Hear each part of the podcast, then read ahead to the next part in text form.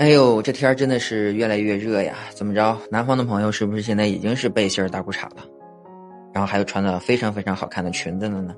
这俗话说呀，三月不减肥，五月徒伤悲。现在五月份了，朋友们开始伤悲了吗？在很多减肥的朋友当中啊，碳水化合物，他们认为这都是噩梦啊。对于餐桌上的这些主食，他们都是退避三舍。总觉得主食的热量太高，会成为他们瘦不下来的元凶。经过一段时间的戒主食的减肥法，好像确实能够比较快的实现体重的降低，并且呢，效果看起来也还不错。但是呢，只要一重新开始吃主食，你会发现刚减掉的体重一下子就又回来了。这并不是什么个例，有研究数据证实啊，低碳水化合物的饮食确实能够在很短的时间里导致体重快速下降。下降的速度还要比同样能量的低脂肪、高碳水化合物的减肥食谱快一些。然而呢，这种优势只是在短期内能够体现出来，从长期来看呀，没有什么任何的优势。不吃主食不仅不能让你成功减肥，而且啊还会对你的身体造成严重的损伤。您听我说，别着急，您听我说，这可是真的。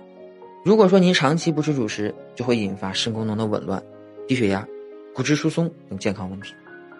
那么，减肥期间怎么才能保证主食的摄入呢？又不让主食成为减肥路上的绊脚石呢？今天就是重点来了。首先呢，我们要解决主食吃什么的问题。大家抗拒的主食，主要就是害怕其中的碳水化合物，也就是主食中最常见的淀粉，会导致热量摄入超标。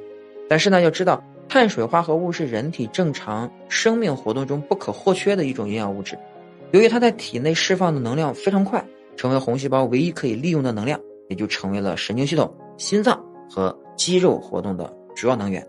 所以说，比起将淀粉拒之门外呢，懂得如何选择优良的淀粉，才是在保证健康的基础上去实现减肥的正确之道。优良淀粉其实就是富含膳食纤维的。淀粉类的食物，这里呢就不包括我们平时所吃的精米白面了。毕竟呢，精米把骨壳、骨皮还有这骨胚都去掉，其中呢基本不含有膳食纤维，也就没有什么物质去阻拦碳水化合物被我们所消化了，使得碳水化合物呢很快就转变成能量了。中国农业大学食品学院副教授范志红给大家按照级别呢推荐了几类。优良的淀粉类的主食，大家听好了，可以拿小本本记一下：红小豆、芸豆、干豌豆、干蚕豆、绿豆、鹰嘴豆等富含淀粉的豆子属于第一个级别，它们的饱腹感十分强，消化速度也很慢。同时呢，因为这其中含有大量的膳食纤维，使得血糖升高的也很平缓，并且呢，豆类食品的蛋白质含量又比较高，减肥期间。使用豆类来代替部分的精米精面，可以实现高蛋白饮食的目的。第二个级别就是我们常说的粗粮了，包括燕麦、荞麦、小麦粒、大麦粒、黑米、小米等。其中燕麦呢是可以替代我们的白米饭的最佳选择，它们的饱腹感远远超过了白米和白面，其中的维生素、矿物质等营养素的含量。也是精白米面的数倍。不过呀，我们在市场上购买粗粮加工品的时候，其实还要留个心眼儿。您听好了，像是在超市里的全麦面包、全麦馒头，打着粗粮的营养牌，却只是在精白面粉中参加了一点全麦粉，上面再撒几片麦麸子啊，点缀一下啊，我们摄入的还是精白面。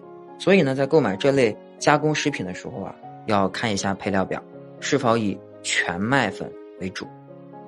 这第三个级别呢，就是土豆、红薯、山药、鱼头、莲藕等各种含淀粉类的薯类或者是蔬菜，它们通常会被当做蔬菜来食用。在摄入了相同含量的淀粉的情况之下，会比精白米面额外摄入更多的维生素 C、钾元素等传统主食中含量微乎其微的营养物质。您呢，知道了吃什么，怎么吃也很重要啊。就像同样是土豆。那我们都知道，炸薯条和蒸土豆所获得的热量，那就肯定是不一样的。一般来说呢，主食因为没有什么味道，吃起来就比较清淡，所以可能一些人呢就会选择煎炸、油炒的方式。比如炒米饭或者是炸馒头。这就在不经意间导致了油脂摄入的过多。与其说是米饭和馒头用的精米精面的问题啊，这个时候啊，咱倒不如说是烹饪方式出了问题。一般来说呢，主食的烹饪方式，最好选择简单的蒸煮就可以了。由此可见呢，在咱们减肥期间，还是要保证主食的摄入的。主食最好就吃些豆类、粗粮类或者是根茎类的蔬菜来代替精米精面。同时呢，选择少油少盐的烹饪方式。能够在保证充足的主食来供给能量、维持我们的身体健康的基础上，完成我们减肥的目的。千万呢，别因为减肥不吃主食了。